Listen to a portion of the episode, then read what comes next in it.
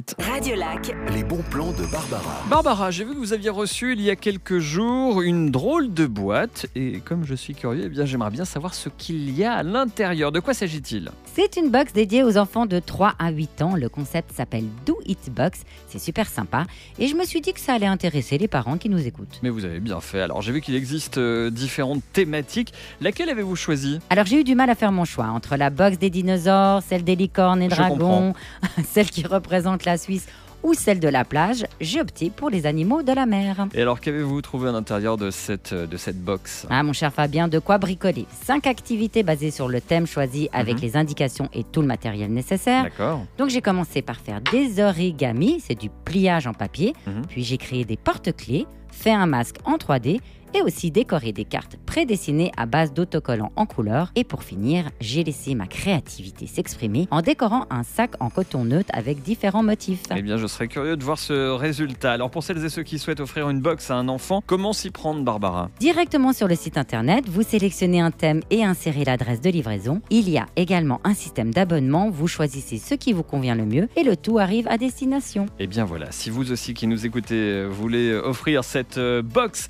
et ainsi permettre à vos enfants de bricoler, rendez-vous sur le site www.doitbox.ch.